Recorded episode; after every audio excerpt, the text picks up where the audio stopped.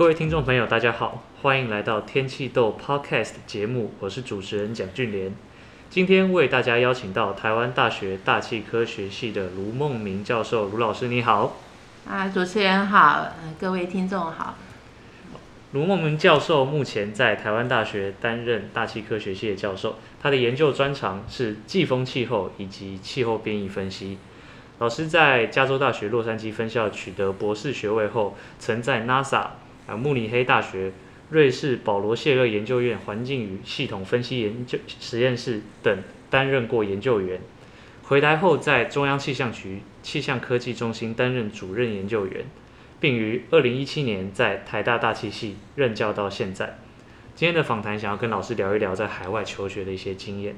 老师的经验在我们系上，呃，我现在访问过这些老师们，我觉得老师的经验算是比较特别的，因为老师曾经在。很多不同的国家有待过，所以像像老师，呃，刚刚我们在简介里面有听到，老师曾经在 NASA 有做过研究的工作，还有在德国跟瑞士都有。老师觉得这三个地方以国家来说，有没有什么文化上最不一样，或是学术风气上最不一样的地方？哦，这三个地方啊，就是第一个是我去的那我在那个三个地方待的时候，呃，那是很多年以前了啊。嗯 对，那那个我到 NASA 毕业以后到 NASA 的时候是，一九八七年，啊，所以现在算起来三十快要三十好几年之前的事情。那我在那边，呃，我是到 NASA，呃，在 Maryland，在马里兰州的那个 Greenbelt 的这个 Goddard Space Flight Center。那在那边其实只待了一年，啊，那那个时候聘我去。去的这个呃计划主持人是呃吴曼丽，吴曼丽博士哈，她也是台湾到美国去留学的。那他的专长是在这个大气辐射和卫星资料处理。那我那个时候工作的单位是叫这个全球呃全球环流模式组了。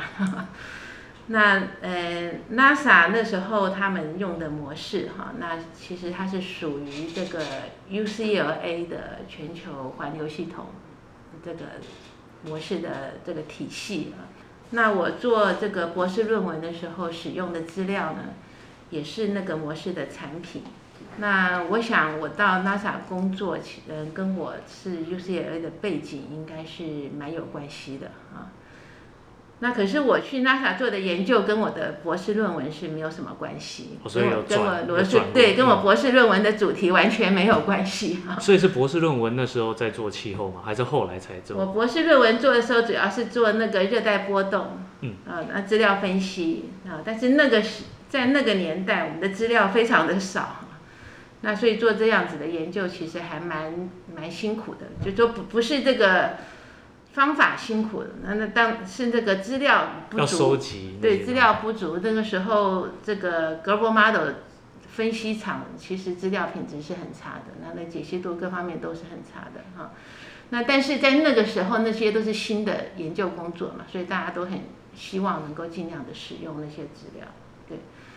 那我去 NASA 之后呢，那那个计划它主要是想要运用卫星资料来判断对流云的云型，就是 cloud morphology。那那其实现在这个还是一个热门的题目，那只是现在大家用的卫星资料已经跟当年完全是不同的世界了。应该解析度更高，然后品质更好。是是是，那个已完全不同的这对那个时候的资料，就算是卫星资料也是品质比较差的。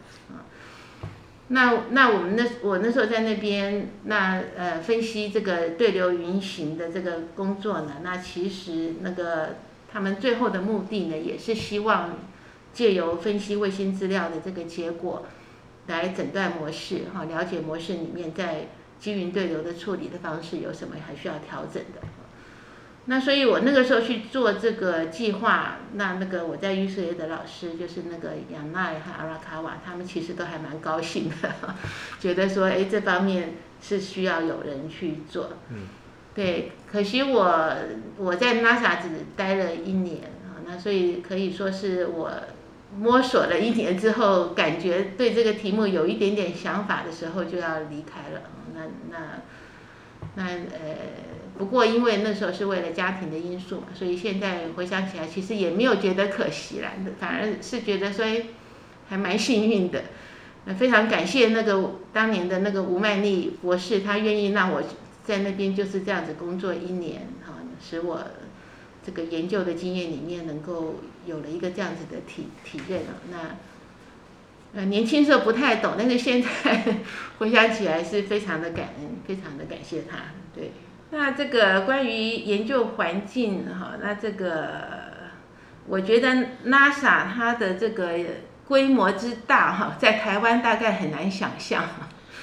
那我们去的那个单位，它只是 NASA 众多单位当中的，就就是那个 site，就是那个研究院，它只是 NASA 众多单位当中的一个。那那里面有蛮多是，就说有一部分是跟那个地球科学有关的。那就算是这样子，那其实就是我们。我当年从 UCLA 过去，都觉得说，呃，那个 NASA 的资源非常的丰富，特别是在计算资源这个方面，就觉得说，哇，怎么好像那个计计，就说电脑的这个计算时数啊，或是你的存资料的这个数量啊，什么都是没有限制的。那所以就感觉那个资源是非常的丰富，然后在那边呃每个星期都有演讲，那那来演讲的那些讲者，那当然也都是当时的一时之选。那所以在 NASA 的那一年，我我觉得我的视野是被扩大了。那不过那个时候毕竟是刚毕业啊，就是有点这个就是懵懂哈，是不，所以我走的时候。呃，你要离开的时候，我跟我的我们那个那个 group leader 哈，就跟他讲感谢哈，就说我我在这个 NASA 这一年学到了很多哈。那他就丢下一句话，就说哦，这个就是你在这个大的研究单位工作的好处。哎，其实这个话听起来很普通啊，但是那时候我突然就觉得好像。有点被点醒了，觉得说我怎么我怎么入了宝库，可是好像空手 空手离开的这种感觉，就觉得说，是啊，就是这么大的一个单位，我应该要再学的更多哈。感觉应该待待更久一点。不是待更久，就觉得说我在那边一年就是懵懵懂懂的，哦，哎，好像没有很主动的去挖掘那里面的宝藏那种感觉。可是老师那时候研究不是其实已经已经有分析到蛮蛮多蛮深的东西吗？但是我想，当时他那句话让给我的提醒是觉得说我太被动了，对，就是我应该还可以做更多事。对，我可能就关在自己的办公室里面，就盯着电脑，然后做自己的事。我其实应该还要还要还有更多收获才对，对，因为那是我即将离开的嘛。那他这样子给我一句话，让我当时觉得有点可惜一样。对，所以其实我现在跟年轻人说，就是我回头看我经过的这些哦，常常在一些不经意的时候，有一些有一些前辈哈，甚至可能不是前辈，就是你的同辈都有可能。他们有时候可能是一句话会让你突然觉得好像是哎，怎么你里面有一种声音被唤醒的那种感觉。啊，那那我想我应该是比较后知后觉的那一种了，所以我有不少这样子的经验哈。对，那我相信听众当中也许也有一些人是跟我类似的，那那我就是鼓励这些人啊，哈，就是就是说，如果你里面有一种被唤醒的感觉，你要真的很高兴哈，而且。感感谢那个跟你讲这句话的人哈，让你体悟到新的想法。对对，真就是因为我那时候要是离开了嘛，所以已经没有机会再回头了。可是他的这句话就是对我之后哈，就一直有影响，就不时会想到那个时候听到了这样子一句话。所以那时候老师离开是是因为什么原因吗？哦，那时候因为我先生他到。哦，他到德国去工作，哦，所以就一起。对，我们那时候，我跟他是一九八四年，就是现在你们年轻人听到可能都觉得，哦，怎么那么早就结婚了？可是我们那个时候觉得很正常。那就是毕业之后，大学我八零年大学毕业嘛，嗯、那，呃，所以我们是在 UCLA 认识的。对，那八四年我们就就结婚，他八五年毕业，比我早毕业。就读 PhD 的期间。对对，读 PhD 期间，对。那他毕业之后，他就呃先到那个匹兹堡，就到东岸。那我还在西岸，嗯，到那边去当做博士后研究。然后就在他呃要做，因为他做两年博士后研究，在找再找下一个博士后研究工作。那那个时候我差不多要毕业了，那我就到东岸去，本来是想说到东岸去跟他会合。那没有想到他工作又找到德国去了，那所以那我其实到 NASA 去之前，我就跟那个吴曼丽博士说，嗯，本来他给我的和先跟我谈的时候不是一年的工作，而是长比较多年的。那我就说很抱歉，我我现在觉得我只能工作一年。那你如果觉得一年太短的话，那就。我就就另外找别人这样子，哦、了解 对，那没有想到他就跟我说好啊，一年也好这样子，所以我就真，所以现在我刚刚说我是很感谢他，其实我真的是非常感谢他，因为他给你这个机会。对对，他就是虽然是一年，他还是给我这个机会，让我过去哈经历这一有一个这一年的这个经验。对，那所以所以之后那就是。因为我我是想说，有了那个东西两岸分离的这个经验之后，那我是觉得不要分那么远，远距离。对，所以当那时候到慕尼黑也是跟林先生在。对，他先去，我后去。那后来瑞士是又找到那边的。瑞士也是因为他去瑞士，那我就跟着去了。老师哦，找工作找就是跨国这样 跳来跳去这样。对，所以我想这个可能是一个是时代的这个观念哈，那另外一个可能也是这个呃信仰上，因为我是基督徒了哈，那所以我的信仰上面也是比较以家庭为重，那所以好像对我来讲，就是跟着他。一起换工作好像也不是什么困难的事情，嗯、对。其实分开真的是感觉还是会会怪怪的，对。对，我现在，嗯，我我有两个儿子，那我现在跟我儿子在聊这些事情的时候，我也是鼓励他们说，哎，你如果觉得这个就是你可以共度一生的伴侣的话，那就早一点定下来，进入下一个阶段。我觉得这个没有什么不好啊，是不是？那所以我现在也还是会跟年轻人这么说。我觉得说人生其实没有你想象的那么长，对，就是说很多事情人生还是要经过之后，你的人生才会比较丰富。那像这个有家庭哈，那这个有小孩哈，那这个然后再看着小孩这样子的成长的这些过程，那其实都是人生里面。我觉得是最重要的一些阶段了哈，那所以家庭也是很重要的。对，所以我觉得，我觉得当初的这些决定都是正确的。所以老师那时候在在德国跟瑞士做的内容，做研究的内容跟之前在美国是类似的吗？哦，又都不一样。对，我到德国去的时候，这个慕尼黑大学，它跟那个 UCLA 啊。差异相当的大嘛，可以说是完全不同的两两个学校。那慕尼黑大学它气象系没有大学部，它只有研究所。对，然后他们的老师也比较少，而且他们的传统上是比较以这个理论为研究为主。它里面就算有也有卫星遥测组的，不过他们的研究也是比较偏理论。那我在的那一个组，它比较是大气动力组，啊，那那个组长是也是他们的所长啊，是那个 Ager，Ager，Joe Ager 教授。那他他是比较跟国际上呃有接触的。那另外那个时候，我记得我在那我在的那一年，有一个那个澳洲去的一个 Roger Smith。教授他是研究台风的热带气象，那一年他还只是去那边休假，还没有到慕尼黑大学里面去任教。不过后来他就到慕尼黑大学里面去当老师了哈，因为他说他全世界唯一能够让他离开澳洲的地方只有 慕尼黑。我记得那是他，那是他跟我讲的。啊，有魅力是。对，他就说，因为他很喜欢户外运动，很喜欢爬山。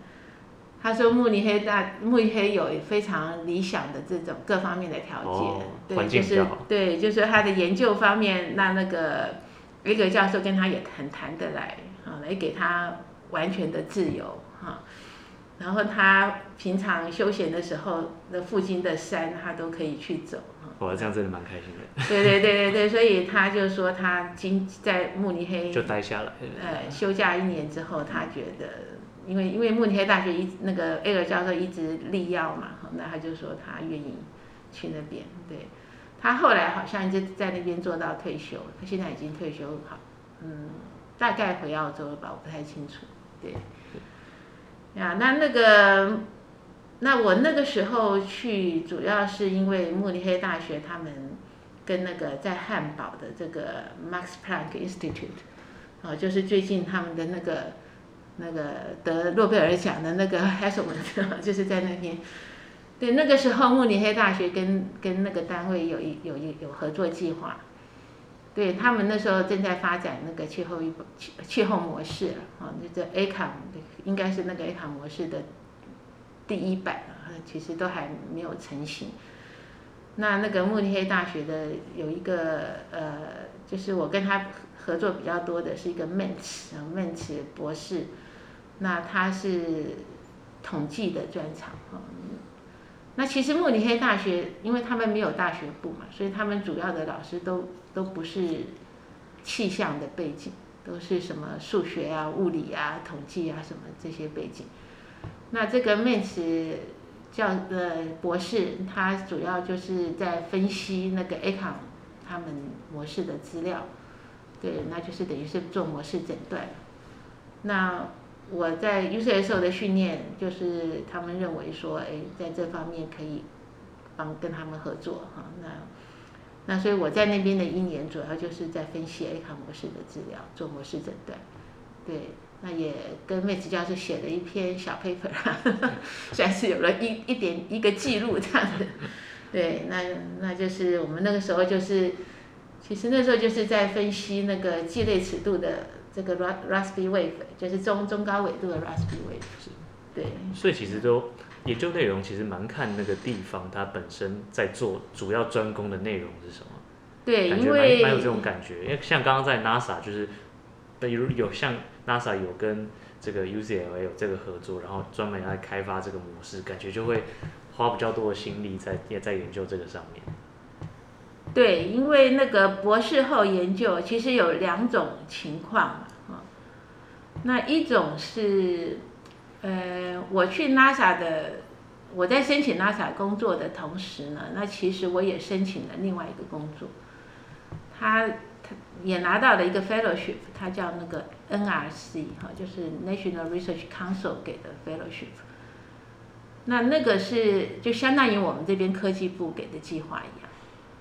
那如果是拿那个计划的话，其实那个呃博士后的人他就相当于一个计划主持人，哦，对，主持他自己的这个这个 fellowship，所以他可以他他可以有有更多资源这样子，资源是差不多，但是他就不需要去配合他去的那个单位的哦，你可以可以自己主导这样子。对，那当然这个决定要非常的谨慎了哈。譬如说我当时拿到的那个 fellowship，他是让我去那个 NOAA 的，那个时候还叫 NMC 哈，National Meteorology Center，后来就变成 NSEP 了啊。那那时候他不叫 NCEP，他是叫我去那个单位，就是他，就是你一定要有一个单位，就一定要一个 host。然后你去了那个单位之后呢，譬如说，那我后来是没去嘛，啊，就是我如果去了之后，我会跟我我在想我去的话，应该是去那个现在的 CPC 哈，他那个时候叫做那个好像叫做 Climate Climate Analysis 呃 Group 还是什么之类的。那我我会去跟那个单位去到那个单位去做研究。对，那我如果我的研究跟其他人都搭不上的话，其实对我自己不好，对不对？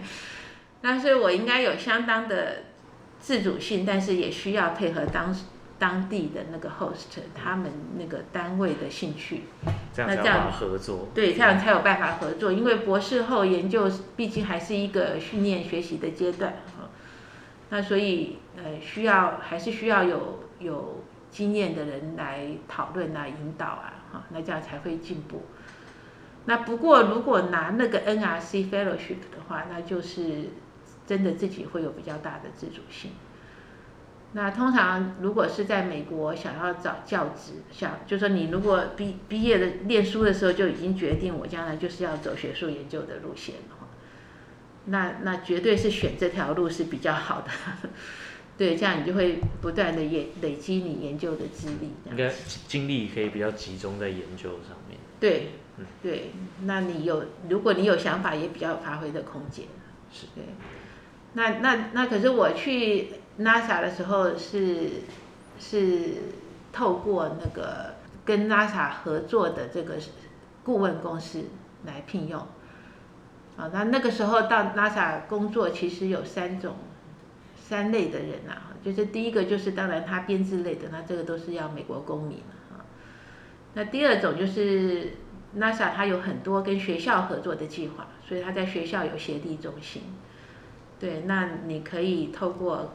呃，学校的这种协力中心的研究计划，就是那通常这种计划，他工作的人可以是在 NASA 的里面，或者是在学校。那我我是第三种，就是 NASA 它的这个顾问公司是私人公司，他们跟 NASA 接的计划。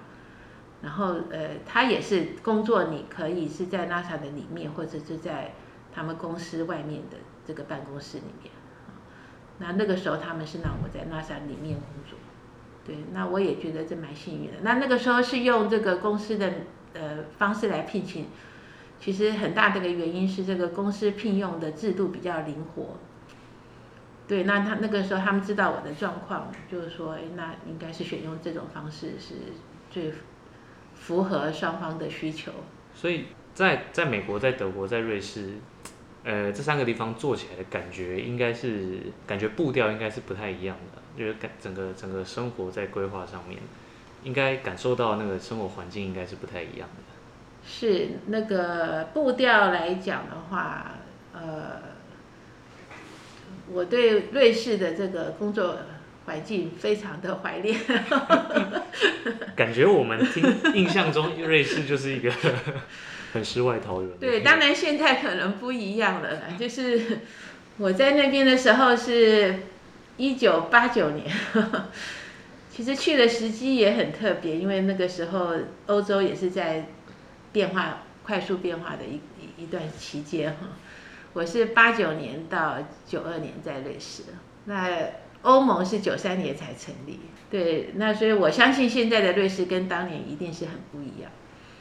对，那那个时候。瑞士给我的感觉就是，他们一样，他们呃跟美国相比的话，就因为我在德语区啊，所以其实文化上好像跟德国慕尼黑没有说很大的差别，但是因为慕尼黑是一个大城，是个城市，那我在瑞士的时候，那个工作的单位比较在郊区哈，然后瑞士整体这个国家又是感觉就像。它是很特别的一个国家，它我们那时候感觉觉得它就像一个大的 village。它虽然有都市，譬如说我们离那个苏苏黎黑苏黎世的这个城市哈，开车大概半个小时。就瑞士的城都是小小的这样子。那但是但是他们国家非常的现代化，就是我们从慕尼黑去瑞士的时候，第一个感觉是觉得说，哎，怎么瑞士比想象中要小？然后瑞士人都很朴素。哦，那就觉得说好像没有我们想象中那种，像你听到苏黎世，想到什么苏黎世保险啊，或者什么银行啊，或什么这种高楼大厦，对，会有一种光鲜的那种想想象嘛哈。但是实际上它就是一个很朴素的一个城市这样。那可是，在瑞士住了三年之后，哇，就觉得瑞士这个国家实在是了不起，真的是了不起，他们的那个基础建设非常的好。那我们在那个德国的时候，感觉德国它的那个，因为那个时候德国其实它在那个呃，我们现在讲数位化，就比如说它的电脑的那个设备啊，各方面感觉它好像，因为我们从美国过去就感觉它好像比较落后，啊，各种管理方面觉得它好像不是那么现代化，好像人工的成分还蛮多的这样子。对，然后从那边到瑞士就觉得说瑞士非常的现代化，对，就是它的管理井井有条，啊，他的那个公共交通啊，在美国还有一个。我们觉得是很蛮可惜的地方，就是它的公共交通设施非常的差，因为他们国家很大，他们都鼓励大家自己开车，那所以他什么公车啊、铁，甚至铁路是很糟糕的，他们完全没发展铁路，那都很不方便，就是你没有车，几乎你哪里都去不了这样子。那可是欧洲就不一样，就是任何的 village，就是你在山里面哈，那个那种小乡村哈，只要是有人住的地方，一定有公车。基本上搭车应该都到得了。到搭车都到得了，而且我们现在回头看，更觉得瑞士很了不起，就是说那个时候呢，我们坐他的公车，他的公车是那个他们的那个邮局在经营，然后他们整整个是一体的，就是他们的。公路、铁路、邮政全部是一体的，所以非常有效率。那他们的公车，你那时候想说，才几个人住的地方，你为什么要有公车呢？因为他公车就在送邮件。哦，哎，这样搭配蛮好的。对，他的公车就在送货、送邮件这样子。全部整合在一起。全部整合在一起。对，然后你坐他的公车，就会觉得坐在这边的人很幸福，就是他的那个公车司机跟当地的人就是邻邻居一样嘛。对，啊，老朋友那种感觉。对对对，所以国家的管理非常的好，而且还有一点很让我们感觉真的是非常惊讶，就是他在那种，就是人烟稀少的地方，他有公车，然后也有小的 market。啊，就是他们就像，比如我们现在的全年超市什么这种，就是它有连锁的这样子小的这种呃 market 的这个系统，价格完全一样，就是，那现在大家可能觉得稀松平常了哈，就是你你你在山里面的全年可能跟在这边的全或 Seven Eleven 可能价钱都是一样的，可是，在那个三十几年前、四十年前，那个是瑞士是非常先进的。在这方面，它是他们是非常先进的。对，你几乎找不到其他的地方，你会在那种小地方店里面买到的价格，跟你在大都市里面还是一样的。对，在那么乡村的地方，还 生活机能那么完整。对，所以我觉得瑞士它是一个非常了不起的国家。对，然后它还有一个让我们觉得当时印象深刻的是它的这个户政系统的管理。因为那个时候我就听那个比我们就是当当地的这个瑞士的这个其他的这个朋友讲说，你在瑞士哈，就是我们我们拿的都是台湾护照，对不对？那是签证过去的，说你的签证到期了，如果你第二天你还没出境的话，警察马上会来敲你的门。那么有效率？对，马上找得到这样子。马上找得到，我们当时听说说哇，怎么这么可怕？管理的非常好哎。对，因为他们讲就说你在美国根本不，你你你在那边非法拘留了一两年几年，那那你人家可能美国人都不知道，那甚至最后还可以变成合法这样子。但是他在瑞士，你绝对不可能的。其实我们当年在德国就有听到说，哎，在欧洲它的这种管理是不太一样的，可是在瑞士它更是，他因为他所有的资料都是他他都在 monitor 那。那我们那时候只是这样听听，结果后来不不太真正的有什么亲身的经验了。那后来因为那个我的老二是在瑞士生的，那他出生之后，我们就要去那个户政事务所办一些程序嘛。那我们去那户那个区公所了，等于是区公所去办这些的时候，哇，就发现他资料都准备好了，摆在桌上，服务很好。不只是服务好，让我们觉得有点恐怖，你知道吗？就觉得好像其实他都在注意，就说这里面的这个这个 外国人的行踪啊，他们都知道在干嘛，他们都知道。对，那当然我们是是是善良的老百姓。所以我们我们觉得的恐怖，并不是因为想要做坏事，觉得怕被抓到，而是对于一个国家能够这么有效率的管理，觉得非常的惊讶。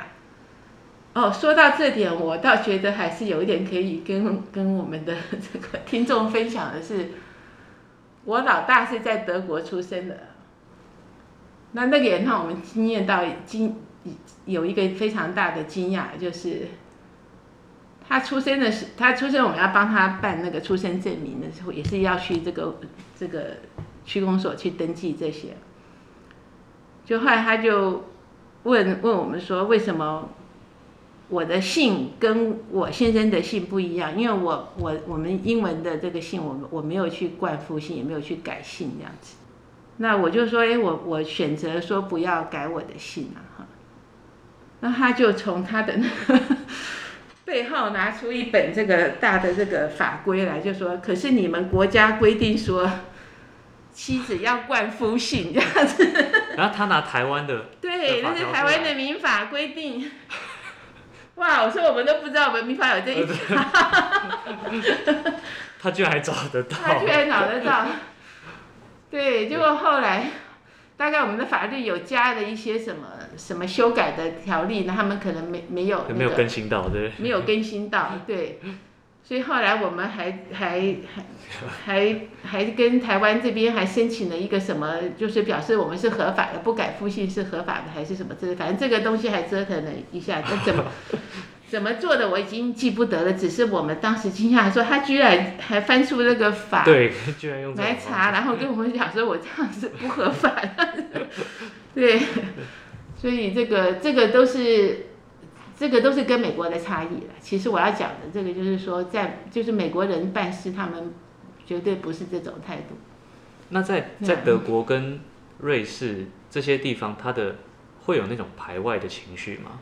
因为我知道有些呃美国比较传统的地方可能会有，就是你可能会融入不进当地的社会这样子。哦，这一点了，那其实我们的经验是在。美国哈到到经经过美国跟欧洲之后，我们的经验是，美国是可能是全世界，也也许还包括加拿大或者澳洲哈。那另外加拿大、澳洲都是地广人稀哈。那这些国家大概是移民最容易融入的国家。可是像欧洲，因为它的人人口密度比较高。移民过去，我们是觉得说你要融入那个社会不是很容易，因为它的文化传统也都比较深。那当然这个是当年的感觉了，好像就三十几年前的感觉。那这个欧盟成立之后，我觉得对于他们这种地方的色彩，可能是冲淡了不少。就是说，像我现在到瑞士去的话，我的感觉，哎。还蛮多看，还蛮多，比如说印度啊，或者是这个这个回教国家的这些哈，就是你比较容易辨识的这种外外国人。对，所以我在想说，瑞士应该是也也是改变不少。那如果瑞士都有这么多改变，其他国家应该也都是应该也是跟当年不太一样。对，嗯、是。嗯。那老师后来在瑞士待了三三三年四年左右，后来为什么会决定回台湾呢？那就是我，我跟都是跟着先生走，这步也是先生。对，跟着先生走这样。那他就说哦，要回来了，那我就说好吧，那我们就搬回来。所以老师那时候回来的第一个想法就是找中央气象局的工作吗？还是那时候有有什么其他的想法？那个时候我也是跟大家一样啊，就是把反正履历也是投中大、投台大，教职。教职啊，那些对，那他们都没有要我啊，都没有考虑我啊，可以说，那可能是可能是我原来跟他他们也跟这两个系也没没有太多联系了，那突然说哎来申请教职，他们可能也觉得说那要观察一下嘛，是吧？所以也是很合理的，对，那当然也是要挑好的人啊，就是我我资历。呃，不不不吸引人，这个当然也是因素之一。我必须要 要非常诚实的面对这些事实嘛，哈。那那个那气象局那个时候呢，那因为我的同学哈郑明典局长，他跟他是我大学同一届的，那在 U C A 我们也是同一个指导教授。那那就是很巧，他是在一九九二年六月回到台湾哈。那那个时候，呃，气象局的局长是那个蔡清燕老师。那呃，他知道我要回台湾之后，他就就就非常鼓励我。啊，就是郑郑郑主任，那郑局长嘛，他那时候就非常鼓励我说，哎，考虑气象局。对，然后他那时候就讲说，因为那个蔡清燕局长哈，他非常的努力，想要改变气象局啊，就是要发展那个数字预报模式啊，那很需要人啊，很需要人加入。那所以我那时候也觉得说，哎，这是一个。其实，其实我觉得我我应我的研究应该比较，或者我的兴趣比较喜欢做目标目标导向的工作，就是有就是先确定我要达到什么样的目的这样子。对，或者说比较实用性的吧，啊，就是说是是真的真真的是能够看到它产生的效果的这一类的工作。对，应该是我我的我对这样子的工作是比较有兴趣的。对，不过那个时候因为反正就找工作也年轻，没没有太去考虑什么兴趣啊什么这些。就先试试看。对，反正就是就就就有机会就是试试看这样子。是。那那时候在在中央气象局，老师是在科气象科技中心，他这个这个部门他在他是在专门是在做什么方面的事情呢？这个部分啊，那，嗯，我我到气象局的时候，呃，那个科技中心，所以气象局的科技中心，它是有一个这样子的一个，应该是说它的组织架构里面是有一个这样子的单位。可是那个科技中心呢，它里面是，呃，员额编制，它只有三个。科技中心只有三个，只有三个员额编制，就是一个是呃中心主任，另外是两个科长。那他当时的设计呢，是希望能够变成一个法人化的一个这个科技单位，所以他有点像现在 NCDR 那种感觉。对，所以他的人员都是想要用那个约聘的方式来进用。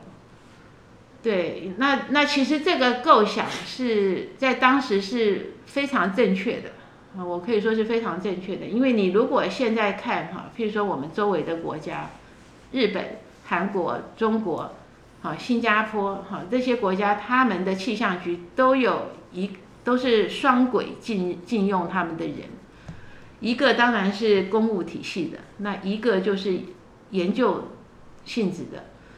那研究性质的人都当然是要看你的研究表现了，那公务体系的当然是看你的服务精神了，是吧？那所以这两种人是不一样的。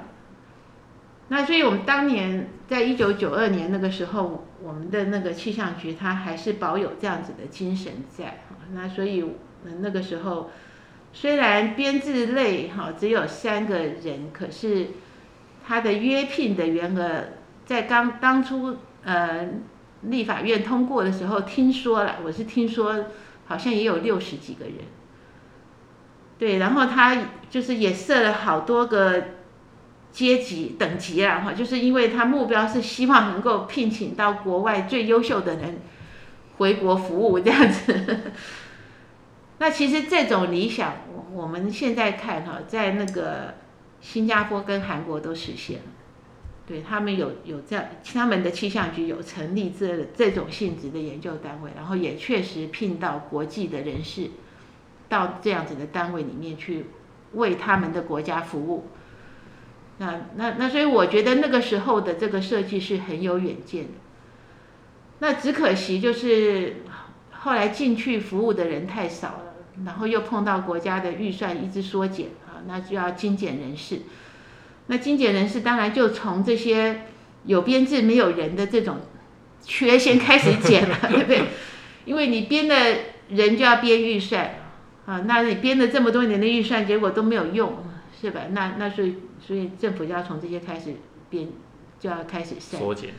而且三都要从那个，应该是说这个是全全世界政府都是，或是说所有的政府预算都是会会会这么去处理的了。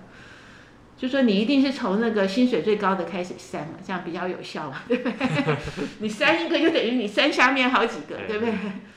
所以那个时候本来上面有好多级的，那就从那种最高级的开始删啊，所以删删删删到后来就变成我最后当预主任预报呃不主任研究员的时候，那个算是那个是最高级的。哦。对，本来那个上面还有好几级，那都被删掉了，对。所以整个整个科技中心等于是它规模就就剩下蛮小的，就剩下蛮小的，而且我们全盛时期哈，我在气象局的时候，全盛时时期我们同时有五个从国外回来的人，都在做研究，在科技中心里面，对，那时候我哈还有这个杨明仁老师啊，简方清老师啊，还有这个。呃，一位已经去加拿大的移民加拿大的一个张忍成博士，他后来是到文化也是当老师，对，之后又就出国了。那还有陈昭明老师，好，现在在那个高雄呃科技大学。那还有一位陈仲公博士，哈，他是在气象局里面一直没有走，但是后来比我还跟我同一年，比我早一点，就是离开气象局，那所以那个时候，其实我觉得还蛮欣欣向荣的，很有希望。对啊，感觉战力蛮强的。